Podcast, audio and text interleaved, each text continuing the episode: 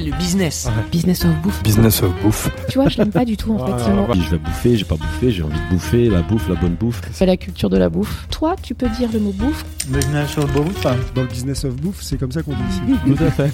Je suis très content de dire bouffe. Nous sommes Daniel et Philibert. Daniel est brésilien et vit à Paris depuis plus de 10 ans. Il est amateur de vin nature et adore cuisiner. Philibert est savoyard, un ambassadeur de son terroir. Nous avons eu l'idée de partager nos rencontres dans un podcast Business of Bouffe. Nous parlons bouffe, mais avec un angle business.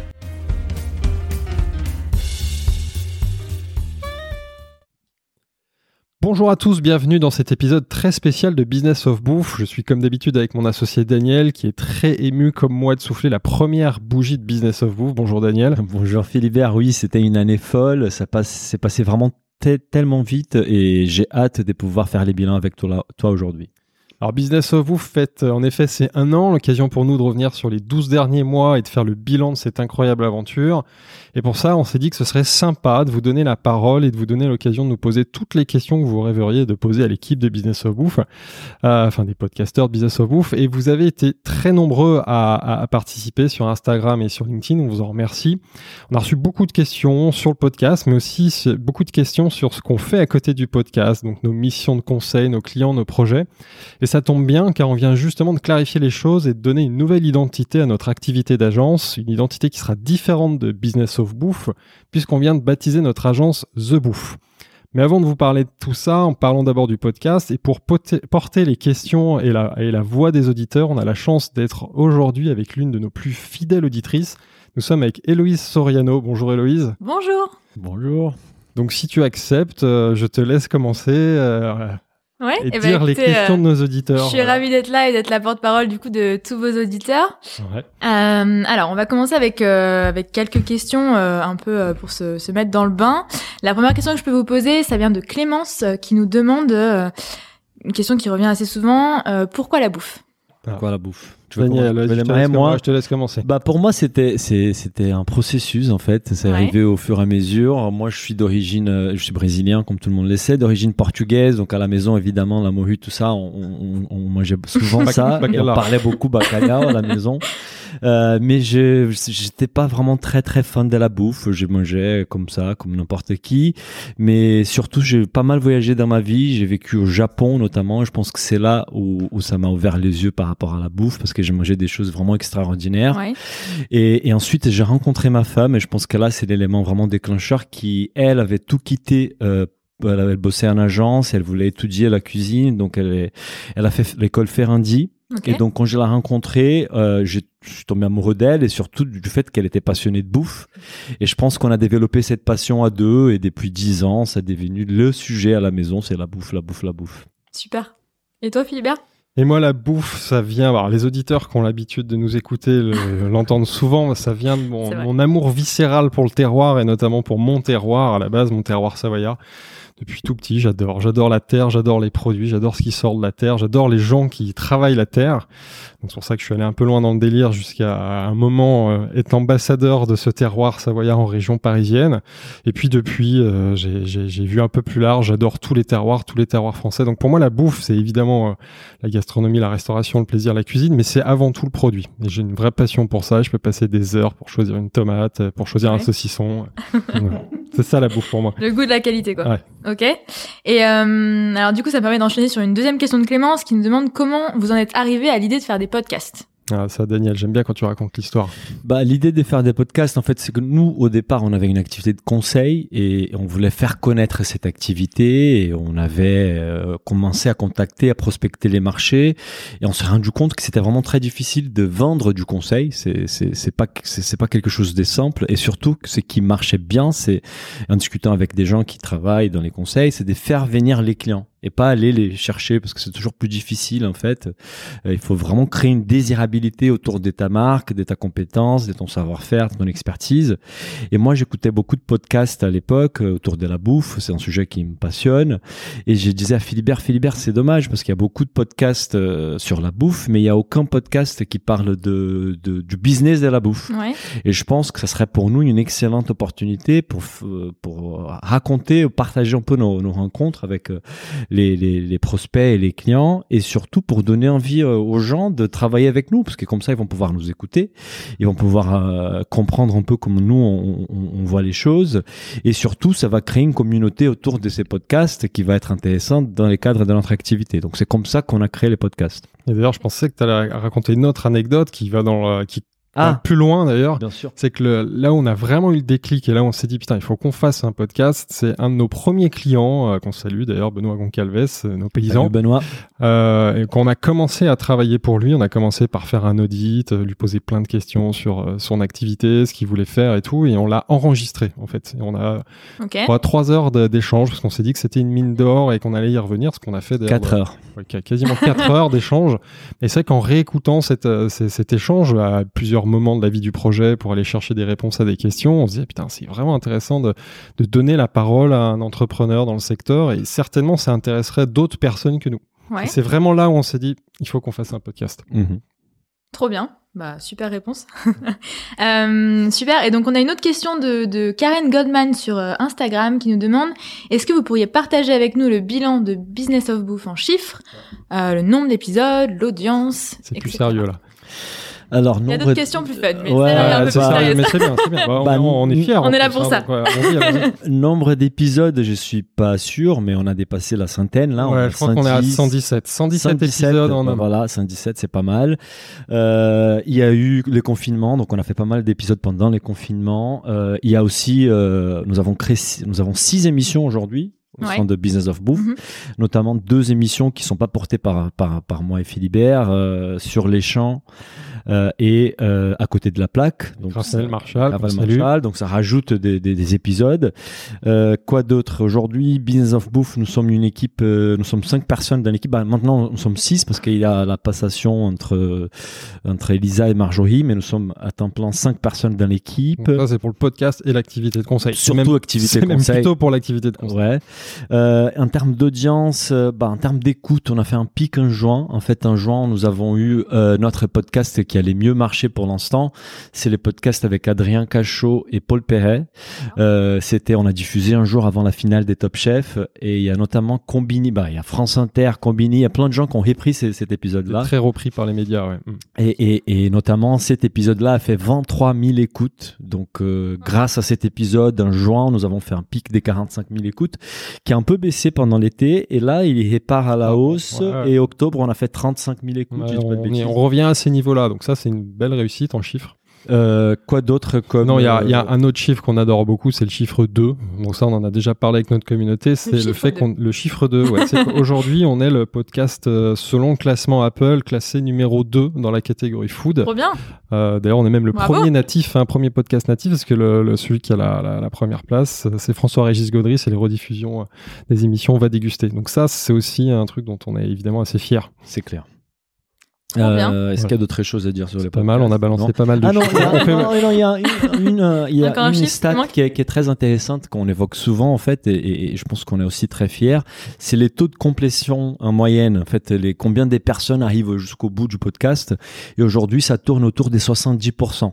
Et, Ok. et, et notamment pour les podcasts qui font 1h30, 1h40, Mhm. Business of Bouffe, 70%, ça veut dire une heure. Donc on garde en moyenne l'audience pendant une heure avec nous.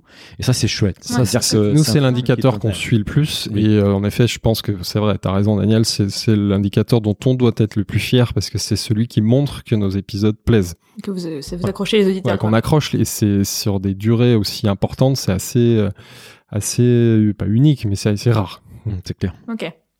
Bon, en tant qu'auditrice, on peut dire que c'est vrai que le, le contenu est qualitatif, donc euh, on a envie de rester jusqu'au bout. Merci. Euh, ok, alors. compris que t'étais pas objective, hein, mais, euh, c'est cool. Je suis, j'adore ce que vous faites, donc euh, je suis peut-être pas très objective, mais bon, j'essaye de l'être quand même. Euh, ensuite, une autre question de Darina Senhaji via LinkedIn qui nous dit, euh, d'ailleurs, elle en a plusieurs. On va commencer par la première. Quel est à l'un et à l'autre votre meilleur souvenir de cette année écoulée sur le podcast? Mhm. Ah, il y a pff, tellement de. Ouais. c'est que des beaux souvenirs. Bon, d'abord, on salue Darina qu'on connaît très bien. C'est une de nos premières auditrices que- qui nous suit depuis le départ. Euh, moi, j'ai, j'ai, à titre perso, j'ai, j'ai un, un très beau souvenir. Il y a eu plein, hein, mais pour moi, à titre perso, c'est lui qui m'a plus marqué cette année. C'était euh, les, en septembre, euh, les jours où je me suis payé mon premier salaire. par, par l'activité, c'est clair. Par Par, cette activité-là. Parce qu'au départ, on investissait dans l'activité comme tout entrepreneur et on a beaucoup Mm, mm. d'entrepreneurs qui nous écoutent. On a travaillé sans, sans salaire au départ et, et, et c'est pas drôle en fait. Et surtout quand tu as une famille et tu voilà et tu tapes dans tes économies. Donc là, en septembre, je me suis, ben, on s'est payé notre premier salaire et ça m'a fait un plaisir dingue. Donc je dirais que c'est mon plus beau souvenir. Et tu t'as acheté une belle voiture rouge. euh. Non, je rigole, je rigole, je rigole. non, et, euh, moi, mon plus beau souvenir, mais il est un peu évident, euh, c'est l'épisode qu'on a enregistré avec Emmanuel Renault en Savoie pour The Good Bouffe, euh, parce que là, je rassemblais tout, je rassemble euh, ma, ma vie d'avant, je rassemble ma vie d'aujourd'hui, euh, Ouais. et c'était passionnant. D'ailleurs, je crois que Daniel m'a rejoint dans ce kiff, parce que pour le coup, d'ailleurs, j'étais très fier de- d'emmener Daniel sur mon territoire, de parler de mon terroir avec un grand chef étoilé, et c'est un super épisode, parce qu'en plus, c'est un chef pour les gens qui le connaissent, qui est un peu particulier, qui peut être un peu fermé au début. Et en fait, après une heure et demie d'échange, euh, il s'ouvre et on fait un super contenu. Il nous parle avec beaucoup de vérité de plein de choses euh, super intéressantes et très. euh, Donc voilà, ça, moi, c'est un très un très beau souvenir. un très beau moment, tout à fait. C'est un- une espèce des lunes des miels. enfin. Oui, parce qu'en plus, on a eu la chance, et ça, voilà, on- Emmanuel nous a proposé de, de, de, de dîner euh, dans sa cuisine et de tester son menu euh, gastronomique. Donc là, ouais, on était plutôt, plutôt contents. Et les plus beaux souvenirs, dans les plus beaux souvenirs pour moi, c'est c'est à la fin, c'est les plateaux de fromage savoyard. Ça, c'était un dingues. J'étais très content Ah ouais. de faire découvrir toutes les AOP, Ah, ça- tous les ça, fromages AOP dingues, de quoi. Savoie. C'est là où Daniel a vu que c'était un Il y a sujet très plus- sérieux pour Il y a moi. plus des fromages en Savoie qu'au Brésil, en fait. C'est- toi qui le dis. c'est vrai. Trop bien. Bah, du coup, ça me permet d'enchaîner avec une autre de ces questions. Elle nous demande si, euh, vous, si vous aviez une baguette magique, quelle personnalité rêveriez-vous d'interviewer au micro euh, de Business of Bouffe? Oula, Voilà, plein. plein. Euh, je peux Ducasse. que- Ouais. Ducasse. Alain Ducasse. Euh, nous, on a, on a un délire depuis longtemps, c'est qu'on veut justement interviewer François-Régis Gaudry. Euh, Aussi, ouais. donc, vu qu'on Ouais. s'est fait remarquer, on échange avec lui, je pense que ça va se faire. hein. D'ailleurs, s'il nous écoute, euh, c'est une petite piqûre de relance. Euh, sinon, moi, titre euh, plus enfin, pas, plus- pas personnel, mais c'est un délire très perso. Je, je rêve d'interviewer dans, dans Business of Bouffe euh, Emmanuel Faber, qui est le, le CEO de Danone. Mhm. Parce que pour moi, voilà, quoi, pour un- dans un podcast, on parle de business de la bouffe, d'avoir euh, le patron d'une des plus grosses boîtes alimentaires, agroalimentaires du monde, c'est Mm. assez intéressant avec. euh, Dans les mêmes styles, il y a bah, Alexandre Bompard Aussi. ou, ou Edouard bah, Leclerc aussi. C'est- Michel-Édouard Leclerc, Michel-Édouard ouais. Leclerc, bah, c'est les patrons de la grande distrib. On a eu euh, la grande bah, on a eu la distribution bio, mais on n'a pas encore eu la grande distribution sur Business of Mhm. Bouffe. Ça va venir. Moi, en tant que fan des Top Chef, j'aurais aimé faire un épisode avec Paul Perret, euh, un épisode long pour qu'il nous raconte un peu son histoire. Avec Philippe Etchebest aussi, parce Ah, que c'est un gars qui est quand même très charismatique. Moi, un autre, un autre- une autre idée que j'ai eue là récemment, peut-être qu'on active, c'est faire un épisode avec des chefs brésiliens en France. Ah, et il y en a quelques-uns, Trop bien. euh, histoire de parler peut-être français et portugais dans l'épisode, ça me ferait plaisir. Euh, On mettra les sous-titres sur la vidéo. euh, un épisode avec un vigneron où voilà, j'aimerais bien qu'on fasse un épisode vraiment centré sur les vents. On a fait un épisode passionnant avec les, les deux chefs sommeliers de la Tour d'Argent. C'était vraiment très chouette, mais vraiment avec un vigneron, je pense que ça serait génial. De toute façon, avec les producteurs, Avec les euh, producteurs. on a un boulevard parce que, bon, pour des raisons très simples, hein, logistiques, euh, c'est plus compliqué à organiser pour nous. Enfin, ça représente un peu plus d'investissement, d'organisation, mais il faut qu'on aille beaucoup plus enregistrer des épisodes en région avec les gens sur et puis pas terrain, sur le terroir. ouais, voilà. Je pense que ça, c'est notre principal rêve, en fait. C'est, c'est d'aller plus souvent en région et avoir plus d'épisodes qui sortent de Paris. On est très parisien Très, pour l'instant. Mm. Et c'est vraiment une question plutôt budgétaire, quoi. C'est que, c'est que ça coûte de l'argent de se bloquer une journée, de se déplacer. Voilà, c'est de l'organisation, c'est ça. Et on a une activité d'agence à côté. Ça veut dire que si on part une journée pour enregistrer un podcast, euh, on n'est pas dans l'activité agence. Donc, c'est très complexe à gérer. Mais je pense que notre rêve, c'est peut-être l'année prochaine d'être- plus souvent en région qu'à Paris, Mhm. quoi. C'est clair. Voilà, maintenant qu'on l'a dit, on est obligé de le faire. On a, hâte- on a hâte en tout cas. Euh, mais alors du coup, ça me permet d'enchaîner. On parle de, de difficultés, de, de challenges, etc. Est-ce que, euh, euh, est-ce que vous avez eu des moments de doute, de tension entre vous euh, Bien sûr. Bien sûr, tous les, Dites- tous les- tous les dites-nous jours, tout. ce matin encore. euh, Pas ce matin, non. non, c'est une blague. Non, globalement, ça va. Je pense qu'on est tous les deux très exigeants. Ouais. Et, et, et ça, parfois, on peut être, on est exigeant vers nous-mêmes, mais aussi par, vers, vers l'autre. Donc, je pense que ça, ça a pu causer des moments de, de tension. Et surtout qu'au début, là, c'est moins les cas. Je pense que depuis trois mois, c'est beaucoup moins les cas. On était tous les deux sur les mêmes choses, en fait, parce qu'on Ouais. faisait tout à deux. Euh, à la fois, Et- la côté euh, activité conseil, agence, mais aussi pour les podcasts. Et vu qu'en même temps, on a des tempéraments assez autonomes, assez indépendants, forcément, quand Ouais. on est à se marcher euh, sur les plates-bandes l'un de l'autre, forcément, il y a eu des moments un peu de tension. Après, on a eu l'intelligence de, de gérer le sujet assez facilement, et la preuve, on est encore là. Et au contraire, c'est une richesse. On est, on est, on a des, une vision commune avec Daniel, mais on est quand même fondamentalement assez différents sur plein de sujets. Donc forcément, il y a aussi des moments où il y a du débat, mais il y a beaucoup de respect, il y a beaucoup d'estime. Donc du coup, euh, il y a- c'est jamais allé très très loin. On a une complémentarité par rapport à nos expériences euh, professionnelles, Ouais. euh, mais aussi, je pense, une complémentarité par rapport à nos personnalités. C'est qu'on est vraiment des. On s'entend très bien, mais on est assez différents. Et, et je pense que c'est ça qui est chouette, c'est notre richesse. C'est ça, il vaut voilà. mieux ça que des clones. euh, Ouais. Et, et Oui, je pense sûr. que dans les podcasts, je sais pas si ça c'est récent, mais mais ça Sur nous les blagues, permet du coup. de ouais des les blagues. blagues. Bah ouais, les- les- celles de Daniel sont pas drôles et Et ça nous permet de poser des questions. On, lui s'intéresse à des choses différentes, on pose des questions différentes, et je pense que ça fait un, un peu notre force aussi. Ok. Et donc maintenant, du coup, votre euh, domaine d'action est un peu plus scindé. euh, c'est c'est plus évident pour vous de, de, de savoir euh, ce sur quoi vous travaillez. Donc il y a moins de tension. beaucoup plus, ouais. Des Sur plus le en podcast, c'est même sur la, Et- avec et- les clients et l'activité de Et conseil. il faut qu'on dise la vérité, c'est que là, euh, notre activité, on va parler de l'activité agence, elle se développe. On a de plus en plus d'étapes. Euh, L'équipe Donc de grandit. plus en plus de choses à faire. Et donc, ouais. comme on a plus de sûr. choses à faire, il faut qu'on se partage mieux les choses parce que sinon, on va pas s'en sortir. Quoi. Ok. La, la nature est bien faite. Ok. Euh, mais alors sans transition, mais question géniale, quelle est votre chanson préférée et cap ou pas cap de la fredonner lors d'un prochain épisode? Ah, lors d'un prochain, bah, ça va. Il y a un petit moment de tension moi, jusqu'à la fin non, de la non, Je non, sens de les non, faire tout de suite. euh, Ah, moi, j'ai une chanson préférée, c'est My Way de Frank Sinatra. Ah, c'est la version vraiment la, choisi. la, la, la version internationale hein, de loin par rapport à la version française.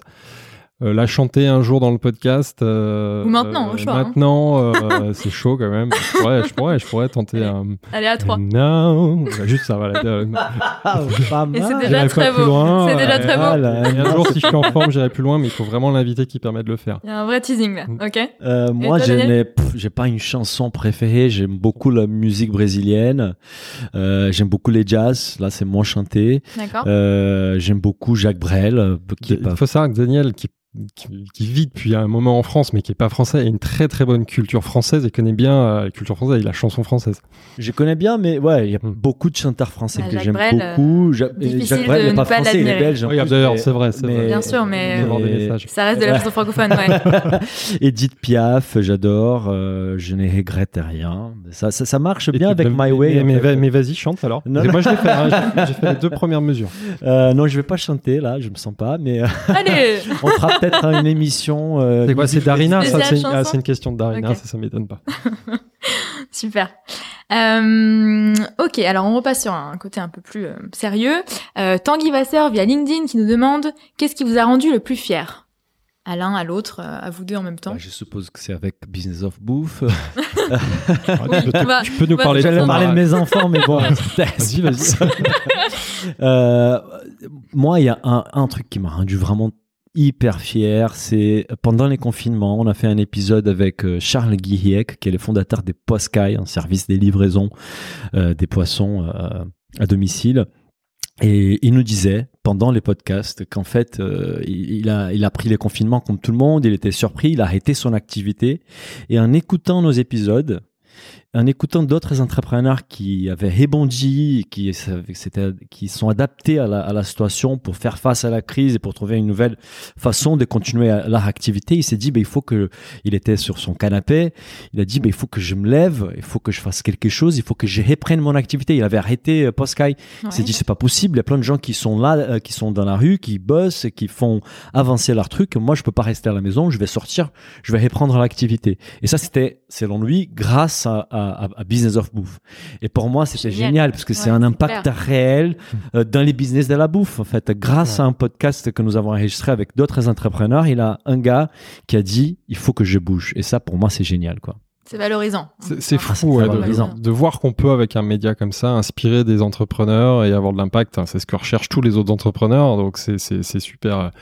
super passionnant Euh, ouais non franchement là, j'ai pas de j'ai pas de meilleur exemple non après moi la fierté ce que je euh, c'est surtout le déclic c'est la, la, la, la première fois je sais plus qui me l'a dit une agence je crois qui, qui nous contacte et, et- mais de manière sincère, hein, c'est pas c'est pas du bullshit et tout, et qui vraiment argumente en nous disant mais c'est vrai qu'aujourd'hui vous êtes euh, devenu un média de référence dans la bouffe. Et en fait moi la première fois que je l'ai entendu, je me dis c'est du bullshit. Et en fait c'est vrai Et en fait, qu'on l'entend maintenant de plus en plus et on comprend que bah, c'est un peu lié avec ce que dit Daniel et tout, c'est qu'on est devenu un média qui compte parce que euh, des sujets de fond qui inspirent certains entrepreneurs, qui aident d'autres à choper des bons plans, tout ça, tout ça, et à, et à créer davantage. Et donc ça, c'est assez, ouais, c'est vraiment une fierté, ça. Ouais. Mm. Super intéressant. Mhm. Ok, trop bien. Euh, Jean Valfort nous demande via LinkedIn. Alors déjà, il vous souhaite un très joyeux Ah, anniversaire. merci. Merci Jean. Euh, merci Jean. Et puis il vous demande comment faire pour que Business of Bouffe, en moins de deux ans, montre que l'entrepreneuriat dans la bouffe, loin d'être un métier d'artisan, c'est aussi hype que l'entrepreneuriat dans la tech. Mettez-nous un peu de business dans tout ça, la food française en a bien besoin. Ah, on y travaille, hein, on y travaille. C'est tout l'objet de ce média, justement, c'est de, de, de montrer les coulisses de la bouffe et de voir qu'on a des gens passionnants, des, des vrais entrepreneurs euh, qui, ont, qui sont passionnés et qui ont aussi tout ce génie de cette créativité, euh, pas que la créativité dans l'assiette ou la créativité euh, sur le terrain, mais aussi la créativité entrepreneuriale. Et qu'honnêtement, ils ont autant de mérite que les grandes stars dont on parle en effet un peu plus dans ce domaine-là, dans la tech. Euh, moi, je suis je suis pas l'impression que dans la foot soit moins hype. hein. Bon, peut-être que ça, surtout que ça gagne moins d'argent, peut-être, donc ça Mhm. brasse moins d'argent dans l'univers entrepreneurial, donc ça Moins paraît moins. C'est moins scalable. Ouais. Je pense que la notion d'escalabilité dans la tech, c'est ça qui rend ça très hype aussi, Bien parce sûr. que tu peux avoir des boîtes qui, en très peu de temps, euh, atteignent des valorisations, des chiffres d'affaires très importants. Dans la bouffe, c'est un peu plus compliqué, parce qu'on parle de- d'un truc qui est fondamentalement important dans notre vie, qui est la nourriture, quoi. Mhm, mhm. Et on peut pas escaler ça sans fin, sans avoir un impact sur, la qualité. Après la bouffe, je pense que ça va aider, ça va devenir un métier. C'est déjà le cas aujourd'hui, de de plus en plus hype, de plus en plus à la mode, parce que Ah, regarde les chefs. Ouais. Mhm, mhm. bah, Mhm. quand on parle de l'impact de sur l'écologie, sur l'environnement, euh, la qualité de ce qu'on qu'on consomme comme nourriture, ça a un impact sur notre santé.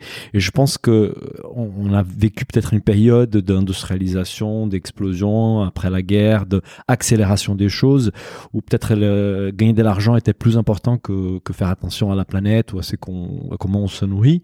Et je pense qu'aujourd'hui, on est dans une nouvelle étape, j'espère, au moins de notre société, c'est dire, OK, l'argent c'est important, mais c'est, ça nous amène où finalement? Et, je vois les jeunes aujourd'hui, ça, ça, ça m'impressionne quand on voit les nombres de jeunes qui veulent plus bosser dans des grosses boîtes, qui veulent plus bosser dans des grosses cabinets de conseil et qui veulent avoir un truc qui a de l'impact réel Du sens de l'impact, sens, bien du sens dans la planète, bah, du coup, la bouffe devient au centre de, Ouais. du sujet. Oui, puis il y a beaucoup de choses à faire. Enfin, C'est- c'est c'est énormément de c'est pour ça que quoi. je pense qu'on partage pas trop un- la, la- aussi, mais Voilà, on partage pas trop la vision de Jean ou bon bah si lui il a cette vision, moi je suis pas inquiet parce qu'honnêtement aujourd'hui je pense que la bouffe euh, et le business dans la bouffe euh, peut devenir hype. Après est-ce que c'est ça une finalité, mais au, au moins on peut redonner ses lettres de noblesse à ce secteur-là et à tous les gens qui innovent parce qu'il se passe plein de trucs dans la bouffe, Ouais. euh, même dans la tech bouffe, hein, mais, euh, bon, il y a mais des c'est vrai, que- c'est vrai qu'on peut aussi mêler les deux. Mais bien sûr, bien sûr, sûr. à tout- toutes les tous les toutes les nouvelles marques Mm. qui travaillent sur le sur les substituts, euh, proté- la protéine animale, qui sont des vrais sujets euh, pour répondre aux problématiques de demain, écologiques et voilà et démographiques même d'ailleurs surtout.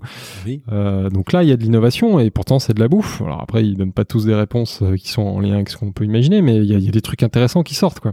Et un sujet qu'on évoque souvent dans les podcasts, c'est, c'est en fait l'agriculture en fait et comment euh, on croit nous et on n'est pas les seuls. En fait, je pense que la première personne qui nous a parlé de ça, c'était Florian Breton, euh, fondateur Mhm. des Mimosas, qui nous parlait de l'agriculteur comme un entrepreneur multicasquette. Et c'est un peu euh, tout ce que les- chefs sont devenus les, les 10-20 dernières années en termes de, de- d'importance, de, de célébrité, médiatisation, etc. Bah, la prochaine étape, ce sera vraiment les artisans, les producteurs, les agriculteurs, parce que c'est, c'est les points de départ de la bouffe Bien en sûr. fait.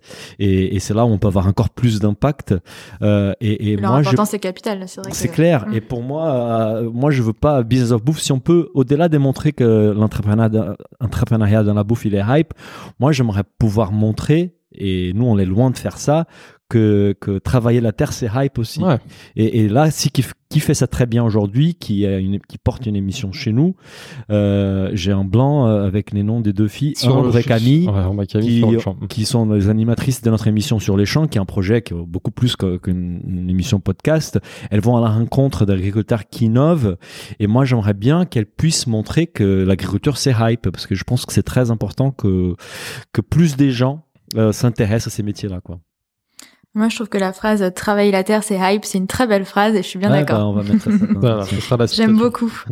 J'aime beaucoup. Euh, alors, on a Ying Chao qui nous demande via LinkedIn, un an après, qu'est-ce qui vous empêche de dormir la nuit et qu'est-ce qui vous fait vous lever le matin? Et comment cela a évolué? Alors on va, on va, on va commencer par le positif déjà. Qu'est-ce qui nous, qu'est-ce qui fait qu'on se lève le matin, ce qui nous met la, la niaque et tout. euh, Mis à part votre chanson préférée Ouais, arrêtez ça aussi, même si. Moi, il y a mes enfants aussi. Oui, non, non, voilà, professionnel. Enfin, après, ça dépend de reste sur l'heure. le professionnel. Ça dépend de l'heure du réveil à cause d'eux, hein. Euh, même si on les aime beaucoup. Euh, non, euh, nous, no- notre, ce qui nous motive, c'est, c'est, toutes ces rencontres. Enfin, c'est, génial. On, avait dans nos vies d'avant déjà la chance d'être plutôt bien entouré, d'avoir un, un réseau intéressant dans la food et d'avoir accès à ces gens-là dans la bouffe. Euh, là, aujourd'hui, on l'a décuplé avec ce podcast et on rencontre des gens passionnants et surtout, on a des, des échanges de qualité avec eux. C'est-à-dire qu'on passe euh, deux heures à échanger avec des gens comme ça. Donc, on apprend, nous, beaucoup de choses. Donc on bosse beaucoup pour les préparer, on discute, euh, on, record et euh, off, et on apprend plein plein de trucs. Et c'est ce qu'on disait au début, c'est toujours le cas. hein. on a vraiment l'impression de, de, passer, un- de, suivre un MBA dans la bouffe. Euh, et ça, ça donne une sacrée sacrée patate le matin, parce qu'on apprend plein de trucs. Et on sait que tous les jours, on va apprendre des trucs euh, avec nos différents invités, ou tout ce qu'on fait, tous les échanges qu'on a euh, à côté du podcast aussi. C'est ça, moi j'adore. Moi, pour moi, c'est une reconversion en fait la bouffe parce que j'ai jamais bossé dans la bouffe. J'ai commencé il y a trois ans à bosser dans la bouffe et donc euh, faire ces podcasts me permet d'accélérer mon apprentissage. Là, une année, j'ai appris tellement de choses euh, et c'est qui me, et ça a toujours été une passion depuis dix ans la bouffe et je pense, c'est qui me lève, euh, c'est qui me fait lever les matins, c'est de savoir que je bosse avec ma passion, que je suis passionné par mon métier. Et ça, c'est très excitant. quoi. Ouais, et donc, euh, je génial. vois pas les temps passer. J'ai fait, on fait des journées assez longues parce qu'entre les podcasts, l'agence et tout le reste, on fait des journées des 10, 12 heures et je vois même pas les temps passer. Et donc ça, c'est génial. Ouais, c'est top. C'est qui m'empêche des nuits. Ouais, par- parlons de la deuxième partie de la question maintenant. Parfois, c'est aussi mes Malgré, enfants. malgré les 12 heures de travail, euh, Voilà. qu'est-ce qui quand même t'empêche de dormir la nuit Bah, le, fait que tu, le fait que tu bosses déjà la nuit. Déjà, je bosse pas mal la nuit. Euh, et, et bah, bah, surtout, c'est en fait la vie de, de l'entrepreneuriat. C'est que l'entrepreneuriat, c'est très excitant, mais c'est très, très, très difficile. Euh, nous, on avait, on bossait chez le VMH, on avait des, des, niveaux de revenus intéressants. Et tout de suite, on arrête ça pour euh, ne pas toucher de salaire, euh, démarrer un truc des zéros. Évidemment, il y a une incertitude économique autour de ça. C'est que quand est-ce qu'on va pouvoir nous payer correctement et avoir vivre correctement de cette activité? Et je pense que c'est ça qui pas m'empêche de dormir la nuit, mais c'est voilà, c'est un point d'interrogation. Aujourd'hui, je gagne moins d'argent de ce que j'ai besoin. Et donc, comment je vais pouvoir accélérer tout ça Ouais. et vivre correctement de mon activité? Donc, je pense que c'est les principaux points d'interrogation, quoi. Voilà, même si c'est bien orienté, c'est toujours un Oui. sujet, parce qu'aujourd'hui on a créé une structure avec un, un modèle qui évolue, évidemment. Euh, Le conseil permet d'avoir des revenus assez facilement, mais c'est quand même du boulot. Déjà, il faut produire, il faut, il il faut prospecter. Et puis, en effet, il y a tout le temps qu'on passe euh, sur le podcast, qui est certes un kiff, mais aujourd'hui qui est pas non plus encore euh, une activité qu'on monétise complètement. Donc c'est des c'est des réflexions qu'on a dans tous les sens euh, et c'est des vrais sujets parce qu'évidemment comme tout le monde bah, il faut qu'on le temps qu'on consacre à nos activités nous permette d'être bien d'être bien rémunérés sans forcément chercher à gagner des millions mais voilà donc nous c'est c'est- ce serait ça le sujet euh, le sujet qui pourrait parfois mais c'est pas trop mon genre euh, m'empêcher de dormir. Ok. Bah, du coup, on a deux- c'est vrai qu'on a deux petites questions là qui, qui rejoignent un peu ce qu'on est en train de se dire, notamment euh, euh, via Instagram, euh, Passion Manger Sain qui nous demande votre business est-il rentable? Ouais. Et euh, Bah non. Thibaut, Thibaut Bah, Prader qui nous demande quel est le modèle économique associé au podcast. Donc c'est deux questions qui se rejoignent assez et qui rejoignent un peu ce qu'on se dit. Est-ce que vous pouvez nous en dire plus euh, Bah, sur ça? Ouais, voilà, justement, c'est ce qu'on commençait à dire, c'est qu'aujourd'hui, le modèle économique, mais ça depuis le début, hein, c'est pas le podcast. Euh, nous, on n'a jamais imaginé vivre à temps plein, enfin vivre d'ailleurs tout court du podcast. C'est pour ça qu'on a toujours conçu depuis le début euh, une activité de conseil à côté du podcast. Euh, Mm. Là, on sait hein, que le podcast c'est un média comme un autre. Le média c'est des sujets, Daniel connaît bien, où euh, les modèles sont économiques sont parfois compliqués. Donc là aujourd'hui, il n'y a pas vraiment d'ailleurs de modèle économique sur Mm. le podcast. On arrive à un stade depuis un an où euh, évidemment on commence à avoir des revenus sur le podcast, donc ça paye une partie du temps qu'on y consacre, mais évidemment pas pas à la hauteur de, de, euh, de l'activité de conseil par exemple. Sur le conseil, on sait aujourd'hui chiffrer une heure, une journée de boulot. Aujourd'hui, quand on passe une journée sur le podcast, on la évidemment on la valorise pas au même niveau Mhm. on commence, hein, c'est intéressant. Là, depuis quelques, quelques semaines, nos auditeurs ont dû le voir. Déjà, on commence à avoir de, la, la publicité. C'est-à-dire qu'il y a évidemment des, des marques, des annonceurs qui sont intéressés euh, pour parler à notre audience qui est ultra qualifiée. Donc ça, c'est cool. Donc ça, c'est un petit revenu, c'est sympa. Euh, puis il y a d'autres sujets comme ça qui vont venir. Et nous, l'autre euh, source de revenus direct du podcast, c'est les- la création d'éditions spéciales. Ça, c'est un sujet qu'on aime beaucoup. C'est voilà, euh, tout en restant évidemment cohérent avec nos lignes éditoriales, c'est de concevoir des épisodes pour un tiers. Donc on a fait un premier test qui a très bien marché pour le Comité national de la conchiliculture euh, au printemps dernier. D'accord. Donc là, c'est vraiment un tiers qui vient nous demander de produire des épisodes. Donc on est rémunéré pour ça. Et par contre, évidemment, on a toute la liberté de créer un contenu euh, en ligne avec notre euh, ligne édito. Donc c'est pour ça que nous, on a kiffé faire euh, trois épisodes avec un, un ostréiculteur, un producteur de moules et un mof euh, écaillé. Et ça, on aime bien. Et là, nos auditeurs verront, il y, a, des projets du même type euh, qui vont, qui vont certainement sortir. Et ça, c'est passionnant. Mais ça, aujourd'hui, ça ne, ça pas pour vertu, pas, ça pourra pas euh, payer complètement le temps qu'on y consacre. Donc aujourd'hui, le podcast. C'est un outil de notoriété, ça nous amène de la, de la, De de voilà, de la crédibilité, c'est cool. Mais aujourd'hui, le vrai modèle, c'est l'agence. C'est, c'est le temps qu'on y consacre. Ça, a tou- ça a toujours été la vision en fait. On n'a jamais, euh, on n'a jamais lancé les podcasts euh, en attendant pouvoir gagner de l'argent avec les podcasts. Ouais. Et je pense que les C'est un complément de. Il y en a qui le font, mais nous, on n'y croit pas De trop. l'agence, Non. quoi. Ouais, nous c'était vraiment un outil pour faire connaître l'agence euh, et c'est qu'on n'avait peut-être pas anticipé, c'est qu'on allait beaucoup apprendre aussi en faisant les podcasts. Et nous on clair. monte en puissance parce que on, découvre des nouveaux métiers dans la bouffe et on élargit en fait nos compétences. Donc ça c'est génial déjà. C'est comme une formation en continu Euh, et, les modèles économiques a toujours dans notre tête au monde toujours été euh, l'agence. Donc les podcasts c'est un outil d'acquisition pour l'agence et la bonne nouvelle c'est que ça marche. C'est qu'aujourd'hui nos principaux clients c'est des gens qui sont venus grâce au podcast.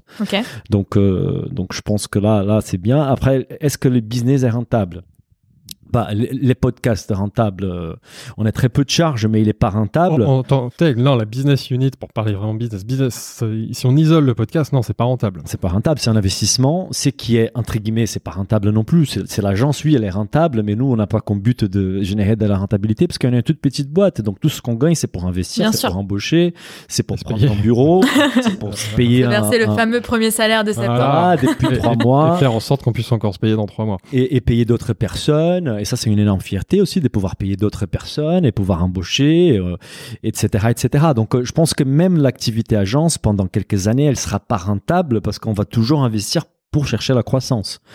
Euh, Est-ce qu'il y a d'autres choses qu'il faut Non, mais, mais du coup, c'est intéressant parce qu'en plus, c'est comme, comme je le. Après, il y a un autre sujet, du coup, je rebondis sur ça. C'est comme je le disais dans l'intro, et- et on profite de l'anniversaire de, du podcast aussi euh, pour euh, clarifier les choses sur ces deux activités. Parce que, Ouais. évidemment, on a, on a créé le podcast au début comme un vrai outil d'acquisition. Comme vient de le dire Daniel, ça marche, c'est super. Sauf que ce qu'on n'avait pas imaginé, c'est le succès, entre guillemets, du podcast qui dépasse largement nos attentes. Et aujourd'hui, euh, on a éprouvé le besoin, senti cette nécessité de clarifier les choses et de créer, comme je le disais en intro, deux marques différentes pour que notamment le podcast devienne un média complètement indépendant, euh, justement éviter euh, on pourrait avoir des conflits d'intérêts, de dire tiens vous passez dans un podcast un mec qui est un de vos clients, tout ça. Donc là c'est pour ça nous on clarifie les choses. Aujourd'hui on va voir une ligne, voilà, Ouais, éditoriale très claire sur Business of Bouffe, c'est euh, la liberté d'interroger, de donner la parole à qui on veut et avoir une activité de de de, conseil à côté avec des avec des, des clients définis. Et c'est pour ça d'ailleurs qu'on a décidé de lui donner une identité identité. Euh, bon, on n'est pas allé chercher très très loin, hein, donc comme je disais,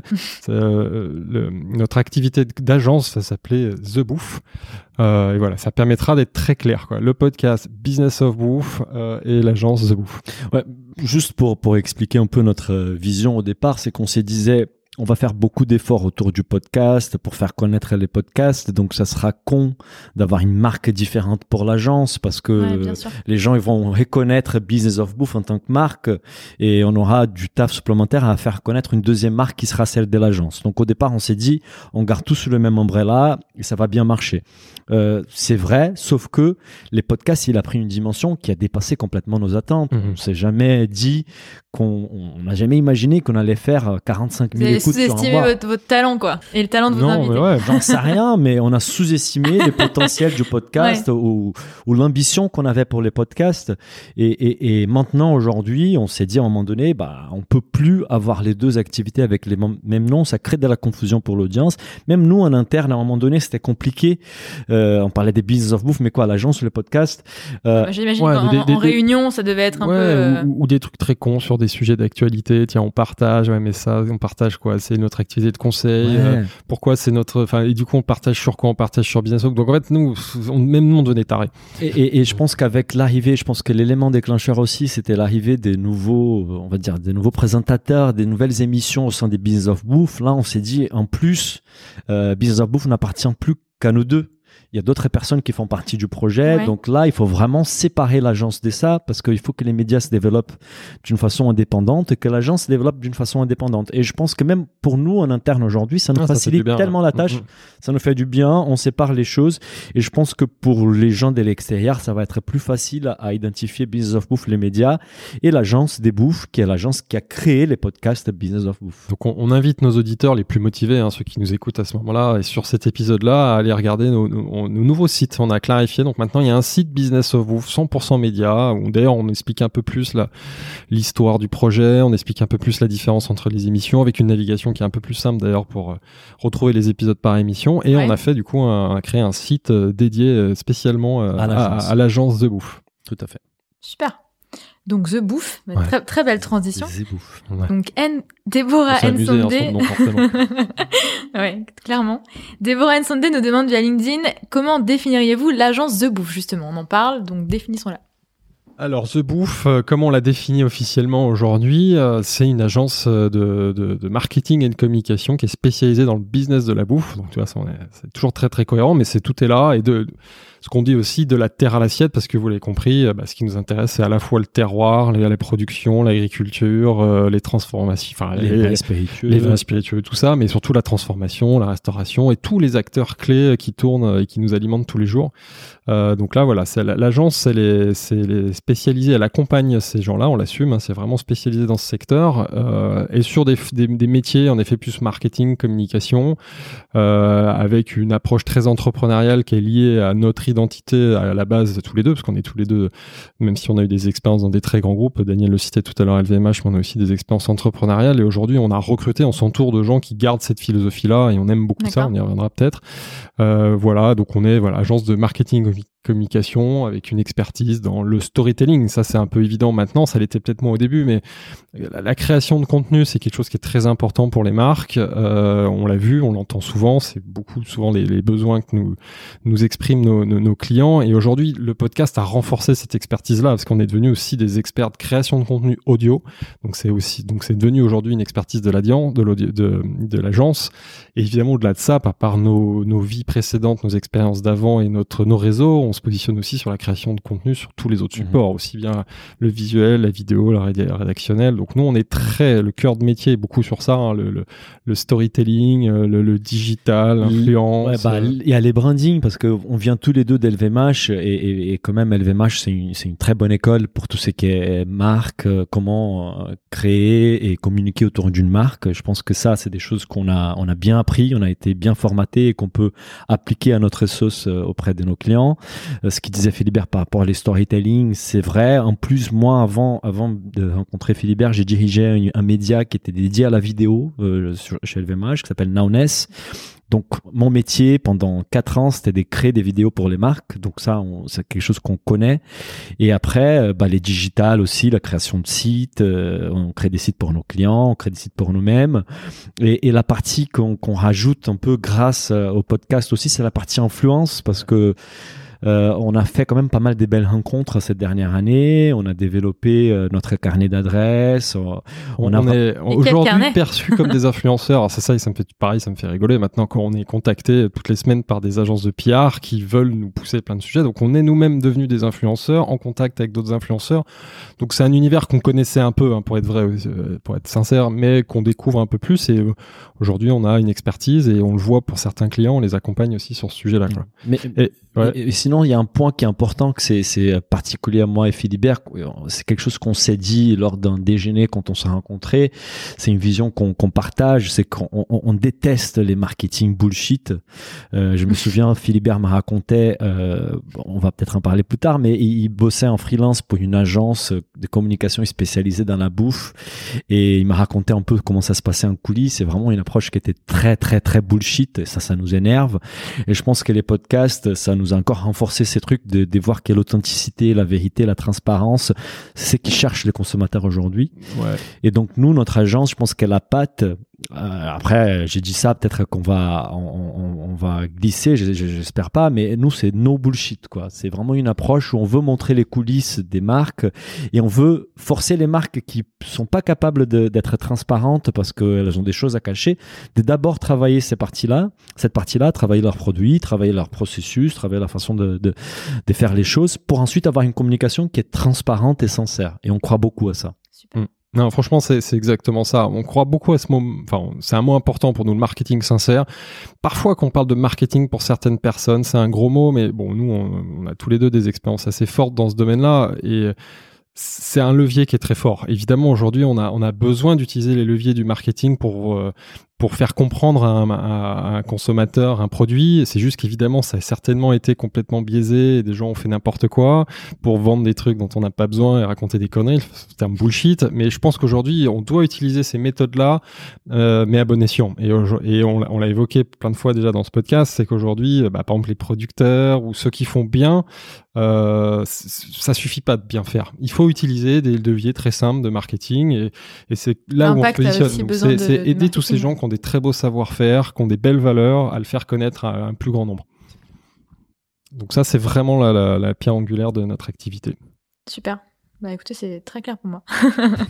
euh, J'espère que, ça le sera pour les auditeurs aussi. C'est l'épisode auto-promo, on se fait plaisir. Allons-y.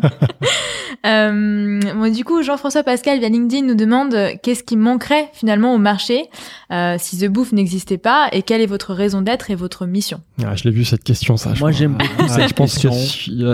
J'aime beaucoup, beaucoup. Euh, bah, il y a juste une, une, chose à clarifier, c'est que des bouffes, euh, ça existe déjà en fait depuis un an, sauf que ça, ça s'appelait Business of Bouffe. Donc là, c'est juste qu'on sépare les, les, deux, les, les deux activités. Euh, Qu'est-ce qui manquera au marché si des bouffes n'existaient pas? Euh, Il y a beaucoup d'agences euh, autour de la food, autour de la bouffe. C'est un phénomène, je pense, récent des cinq dernières années. Beaucoup d'agences qui se sont lancées sur les marchés et qui sont spécialisées dans ces secteurs-là. donc, je, sincèrement, ce que j'ai envie de dire, c'est que oui, on est encore un acteur qui se positionne sur ces segments-là. Je pense que nous, ce qu'on apporte d'éléments, euh, d'éléments des différenciations, ce qu'on a évoqué tout à l'heure, bah déjà c'est une très bonne compréhension du secteur notamment grâce au podcast, parce que on a fait 117 épisodes avec des acteurs des, des, des, des, qui ont des activités complètement différentes. Ça nous mmh. permet à chaque fois d'apprendre. C'est que les gens savent pas, c'est que pour chaque épisode, on passe presque une journée à se préparer bien en préparation. Donc ça veut dire qu'on apprend vraiment mm. des choses. Et donc je pense qu'on a une connaissance du secteur que très peu d'agences aujourd'hui dans les marchés ont. Et, et, je pense que cette histoire de, marketing sincère, c'est quelque chose qui nous différencie. Je dis pas que toutes les agences sont euh, ont une approche qui est, qui est, très bullshit, non.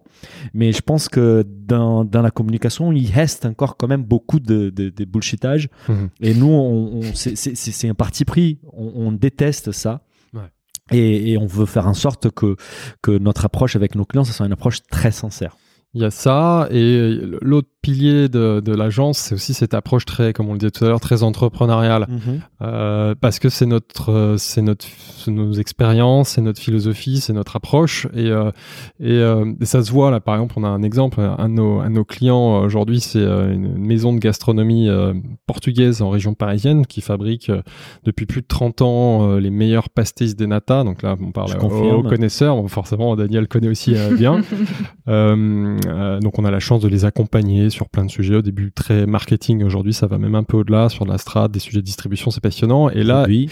ils sont et développement de nouveaux produits, donc c'est pas enfin de nouveaux produits, amélioration du produit, donc il y a des trucs vraiment passionnants. Et euh, donc là on le fait vraiment en mode entrepreneur avec eux. On est plus que des consultants, on est très impliqués. Et par exemple, bah, on a on était à leur côté la semaine dernière lors de l'annonce du deuxième confinement. C'est c'est une boîte familiale euh, qui, qui distribue de manière très traditionnelle ses produits via des distributeurs et tout, et qui avait pas chopé le virage du digital encore et du e-commerce. Et donc là, forcément, ça devenait. On avait prévu dans nos plans d'accompagnement de, de les aider à sortir un site e-commerce en début d'année prochaine, sauf que là, bah, face à la fermeture de tous ouais, les restos et qu'on s'est dit c'est pas possible, donc on a développé en crash pour eux quasiment en 48 heures un, un site e-commerce qui est pas parfait. Hein, c'est juste qu'aujourd'hui, ça permet eux de générer un complément de business à ce moment-là. Ouais. Et ça, c'est l'approche très entrepreneuriale. Une agence classique, euh, certainement, aurait dit, oulala, il faut prendre du temps, on va machin, on va faire tout un truc et tout un process, on va faire un site super chiadé. Nous, on a assumé. Euh, nos auditeurs pourront aller voir, on il va être mis en ligne euh, de demain ou même ce soir. Euh, il est pas parfait, il est pas parfait le site, mais il va permettre déjà de, de, de, de, de générer du business et c'est déjà une très bonne expérience. Et après, on va apprendre. après, on le fait sûr. très en mode itératif, entrepreneurial. C'est une première version, on va apprendre et puis on l'améliorera. Et plutôt que le claquer tout de suite euh, 40 000 balles pour faire un site, on a fait un truc très bien. Et ça, D'ailleurs, je serais très curieux d'avoir les retours de nos auditeurs. profitons-en, faisons de Et, et pour ceux qui sont en région parisienne, l'opportunité de se faire livrer la gastronomie portugaise à la maison. Donc, je vous invite à Ouais, aller sur commande.canelas.fr. Et ceux qui souhaitent nous faire un retour par rapport à l'expérience sur les sites, on sera preneur. Ouais, on se paye un luxe dans notre activité aujourd'hui sur la partie conseil, c'est qu'on pas, c'est pas qu'on choisit, c'est le hasard, mais les gens ont compris nos valeurs et aujourd'hui on a que des clients euh, qui ont des super produits, des beaux savoir-faire et aujourd'hui bah, Canelas, pour leur faire un peu de pub, c'est des très bons produits, un vrai savoir-faire artisanal. Si vous aimez les pâtisseries euh, portugaises, et d'ailleurs il n'y a pas que des pâtisseries, il y a aussi des, des plats cuisinés. Là, euh, Ils ont une offre traiteur assez large et c'est très chouette. Quoi. Donc ça, c'est vraiment une, euh, une approche un peu différente, en effet. Ce côté très entrepreneurial. Euh, on discutait avec les fondateurs qui nous disaient, on a un peu l'impression d'être leur directeur stratégique à, se, à externaliser. Quoi. C'est, ça, c'est déjà c'est un kiff. Perso, on adore bosser comme ça. Et ça, je pense que c'est assez original par rapport à une agence classique. C'est pour ça, on, on dit souvent, on est entre un cabinet de conseil, une agence, euh, très impliqué sur les projets. Mhm. Effectivement, c'est intéressant ce côté euh, un peu droit au but finalement et, et aller à l'essentiel pour euh, pour apporter Testons. le, Ouais, le voilà. principal qui t'a ensuite peaufiné quoi. Je trouve ça intéressant. Euh, super. Alors on a deux deux questions qui nous restent un petit peu euh, un petit peu euh, qui vont nous faire rêver peut-être, j'espère Mm. en tout cas. Quel est votre plus beau projet Nous demande le street foodiste. Euh, et ensuite je poserai la deuxième question. Je mets un peu de suspense. Notre plus beau projet, je suppose, avec l'agence. Euh, ouais, bah écoute, il y a plein là, par exemple, les sites e-commerce qu'on vient de lancer, euh, c'est très beau parce que Philibert dit qu'il est pas parfait, il a raison, mais il a quand même une, Oui. une- une belle Il gueule. est très bien, il est très bien, il est très bien. Non, ce que je veux dire, c'est Surtout, c'est qu'on a été il a été très fait en, il a été fait en 48 heures, Ouais. c'est pour ça que j'assume. Mais évidemment, il est très bien, il est présentable. On est exigeant, tu le disais tout à l'heure, donc évidemment, il est très bien. Sinon, il y a un client qu'on affectionne aussi particulièrement, que ça vaut la peine de. On affectionne tous nos, tous nos clients, hein, mais mais je pense que celui-là en plus parce que c'était une découverte à titre euh, euh, perso, euh, c'est le parti du thé parce que c'est vraiment une très belle euh, marque d'été. Euh, on a rencontré Pierre qui était un auditeur des Business of Bouffe euh, qui nous a contacté et, qui était intéressé par de se faire accompagner par par nous. Et, d'abord, on a eu un très bon fit humain avec lui. C'est un gars qui est génial. Ensuite, on s'est rendu compte qu'il a un savoir-faire, un produit qui est dingue en fait. C'est évidemment l'été, c'est pas quelque chose qu'il produit lui-même. En fait, c'est un importateur, mais c'est qu'il a des très bonnes relations avec des producteurs au Japon, en Chine, en Inde, et il a accès à des produits d'une très grande qualité qu'il propose à ses, clients à des prix euh, vraiment par rapport à la qualité qui sont pas chers, donc un super rapport qualité-prix. Et il avait un gros problème, c'est qu'il a deux boutiques, euh, rue et euh, Federbe, euh, donc très, euh, il est bien connu dans ces quartiers-là, donc il a une clientèle des quartiers qui est importante, mais au-delà de ces, deux de, de- de- des clientèles qui habitent aux côtés de ces deux boutiques, il était vraiment pas connu. À Paris et en France. Et on s'est dit, mais c'est génial, en fait. On a un gars qui a une belle marque, un très bon produit et qui a besoin de, faire savoir son savoir-faire. Et je pense qu'on est très content de l'accompagner. Un exemple, et là, c'est la force du podcast avec l'agence, c'est d'avoir ces deux activités ensemble. On avait, euh, on a, en tant qu'invité lors du podcast, on avait Stéphanie Lekelec, Oui. chef deux étoiles, qui est venue nous raconter son projet. MAM. Euh, projet. super projet. Elle arrive, elle nous demande euh, si elle pouvait avoir. un- je lui propose quelque chose à boire comme d'habitude. Euh, J'ai dit, est-ce que elle m'a dit, bah, je voudrais- aimerais bien une tasse de un peu de café. Et j'ai dit, bah, zut, on n'a pas de café, mais je peux te proposer du thé. Notamment, c'est un de nos clients, c'est parti du thé. Je t'ai fait goûter. Qu'est-ce que tu veux? Ah, un thé vert. Donc on les fait goûter son thé vert. Elle adore les thés verts, on le met en relation et deux semaines plus tard, elle signe avec lui. Génial. Aujourd'hui, c'est lui Super. le fournisseur des thés De Stéphanie Lequel. dès la scène C'est super. deux étoiles et aussi de sa- sa- sa- son épicerie MAM.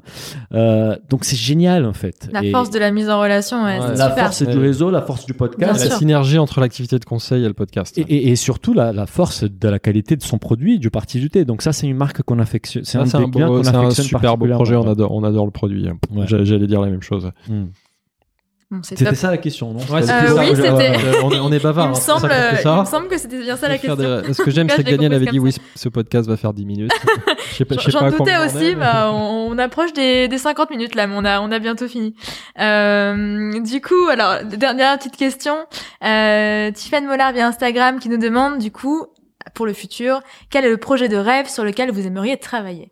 Voilà. Moi, moi j'ai un kiff, j'en ai déjà parlé, peut-être pas dans le podcast, j'en parle souvent. Moi, mon rêve, c'est de créer un, un Italie à la française. Italie, euh, enfin, pour ceux qui connaissent, j'imagine pas mal, euh, dans nos auditeurs, c'est ce concept, ce food, euh, food hall italien, euh, partout en Italie, dans plein de grandes capitales mondiales, de New York. Et, et, et je, je, je- j'en rêve, enfin, c'est pas, pas, pas un rêve réaliste aujourd'hui, mais on rêverait de faire la même chose. Aujourd'hui, on a la capacité avec notre terroir de faire d'imaginer un lieu dans des grandes villes en France hein, déjà mais certainement aussi à l'étranger avec les, les meilleurs produits les meilleurs producteurs les meilleurs chefs euh, euh, français moi, j'ai déjà joué j'ai fait ça à l'échelle euh, savoyarde mais je pense qu'on peut le faire euh, à l'échelle française ça c'est un kiff Ah, moi, j'ai des plans. on adore, on est très Je entrepreneurs. sentais que t'étais en train de réfléchir en même Ouais, temps. j'ai cité celui-là mais j'en ai plein d'autres Ouais. hein, mais Et à plan, euh, on adore, euh, on adore créer des choses, on adore créer des marques. Et, et un des des idées qu'on a et peut-être qu'on va mettre en place un jour. On a même évoqué lors du podcast qui va sortir ces dimanches avec French Food Capital, c'est la création d'un fonds de capital des risques où on investit dans des boîtes, des startups, de la bouffe euh, très early stage. Je pense que ça fera plaisir à Jean aussi qui, qui veut qu'on rende la bouffe plus hype. mais bien sûr Euh, c'est vrai. c'est c'est vraiment créer un fonds qui va investir dans ces acteurs-là, qui va accompagner les entrepreneurs euh, à transformer euh, leur startup en, en marque euh, forte, engageante, avec des bons produits. Et, je pense que nous, on est pas mal placé pour les accompagner grâce à, à tout ce qu'on voit, notre expérience, notre capacité à créer des marques, à raconter des histoires, etc. Donc ça serait un gros kiff. En tout cas, on, a, on est chaud euh, pour sélectionner des projets, les accompagner. Aujourd'hui, ce qui nous manque, c'est les, les fonds. Voilà, D'ailleurs, Mais bon, si on, passe, appelle on passe un message. S'il y a des investisseurs qui souhaitent nous aider à, mettre, à, à faire C'est- en sorte c'est- que c'est beau comme transition. ces rêves deviennent réalité, on est à l'écoute. Vas-y, liste tous tes rêves. Ils vont se réaliser si t'en parles à des dizaines de milliers de personnes. Claire. Nous, on n'a pas aujourd'hui dans l'activité agence, on n'a pas encore des clients dans la dans le domaine du vin et spiritueux. Très paradoxal parce que c'est un sujet qu'on connaît bien, mais ça va se faire. Mais il faut. Donc moi, j'aimerais bien avoir un client, accompagner des clients dans les vins SPI. Euh, moi, il y a un truc aussi qui est un projet, ça c'est plus perso. Euh, je vais passer 10 minutes là à raconter mes Ouais, projets. on, va, on va, on va l'atteindre l'heure. Non, non, non, mais il y a un Les auditeurs ne voient pas, c'est que Daniel euh, il y a- un, un éclair de génie. euh, Il y a un truc très, très qui- créatif, ouais, non, non, non. Mais c'est mais c'est par rapport aux, aux produ- aux matières premières que qu'on retrouve pas en Europe et notamment il y a l'été, les cafés, les chocolats et, et les chocolats. euh, moi, ça me fait mal au cœur au Brésil. euh, Et là, j'ai même ma casquette euh, des Brésiliens. En fait, on est producteur des cacao et des cafés, sauf Oui. qu'on exporte la matière première et on va la racheter, transformer dix fois plus cher. Un exemple classique, c'est Nespresso. On, on, on va, on cultive du café au Brésil qu'on exporte, qui sont torréfiés et mis dans une capsule en aluminium. Et ensuite, au Brésil, on vient racheter ces capsules-là. Donc, ça n'a aucun sens écologique, aucun sens économique, aucun sens euh, n'importe quelle perspective Social. sociale, zéro. Et donc, j'adore les projets porteurs d'essence et qui valorisent la matière première dans les pays où elles sont cultiver pour que la richesse reste dans ces pays-là. Et notamment au Brésil, il y a une marque que j'ai déjà évoquée à Philibert qui s'appelle Dengo. Ah, qui veut dire en portugais espèce des câlins, un truc comme ça, et qui en fait c'est un projet social et bah, c'est pas que social, hein, c'est aussi un projet économique, mais ils vont transformer donc les cacao en chocolat au Brésil, en mode bean to bar, et ils vont savoir valoriser ces chocolats-là et ces savoir-faire et les gens qui participent du processus, donc notamment les, les producteurs des cacao, ils rémunèrent ça euh, à 50% plus cher que les prix du marché. Et moi, j'aimerais par exemple un jour pouvoir amener une telle marque euh, en Europe pour pouvoir vraiment euh, aider en fait à la création de valeur au Brésil et qu'on arrête d'être exportateur des matières premières, qu'on soit aussi transformateur et qu'on crée de la valeur qui reste dans les pays en développement. Donc voilà, c'est un projet qui peut-être je vais pouvoir participer un jour et, et contribuer à ça. Avec plaisir. Bon, il a Ça- fait long, hein, donc je vais ça- pas en rajouter. J'ai comme- J'ai déjà commencé. Trop bien. Euh, bon, bah, on arrive à, on arrive à la fin des questions. Euh, donc, euh, je sais pas, est-ce que vous pensez à quelque chose d'autre qu'on n'aurait pas évoqué Non, a un truc éventuellement qu'on a oublié, c'est qu'on avait promis à nos éditeurs que on allait sélectionner. La- chanson la- non, non, non, non, qu'on allait sélectionner la, la réponse, la question. Alors c'était un peu bizarre comme appellation, la, la question la plus pertinente et qu'on allait offrir à cet auditeur un coffret, euh, bah, justement d'un de nos clients, la, la marque Le Parti du Thé. Donc je crois qu'on est un peu d'accord avec Daniel. Euh, c'est peut-être le moment de le révéler.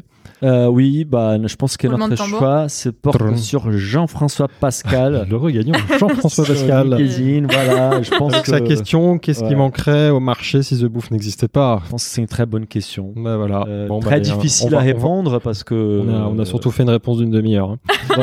Euh, J'ai noté que c'était la réponse la plus longue. bah voilà, je pense que c'est peut-être ça les critères, c'est la, la question La longue. qui a qui a donné. euh, voilà, qui a, qui a suggéré la réponse la, La plus, longue. longue, Donc là, voilà. pour le coup, il a gagné. Donc on va le félici- Félicitations Jean-François. à Jean-François, on va le contacter euh, et lui faire livrer donc un, un coffret de- du parti du thé.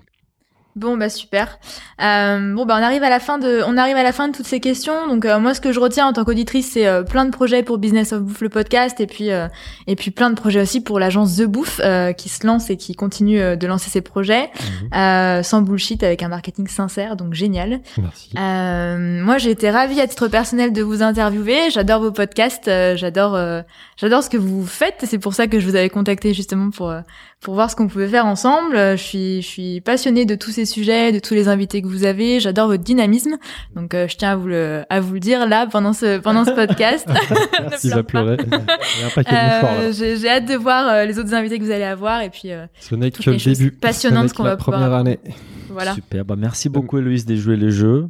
On adore, se faire, merci. on adore se faire interviewer en fait, j'ai l'impression. Plein de choses à dire. ouais, et merci aux auditeurs qui sont Ce restés. qu'il faut dire, et ça c'est assez rigolo à nos auditeurs, c'est que Daniel nous a dit Ouais, on fait un épisode court, 10 minutes, un quart d'heure. J'ai dit J'y crois pas du tout, et là je crois qu'on je- je- je- 55 minutes. on est Ouais. quasiment à une heure, mais ça m'étonne pas. J'avais mis un, un doute tout à l'heure, mais Ouais, effectivement. bon, écoute, on est bavard. Merci à tous déjà d'avoir écouté ça, euh, cet épisode jusqu'au jusqu'au bout, et merci à toi Héloïse. Merci à vous deux.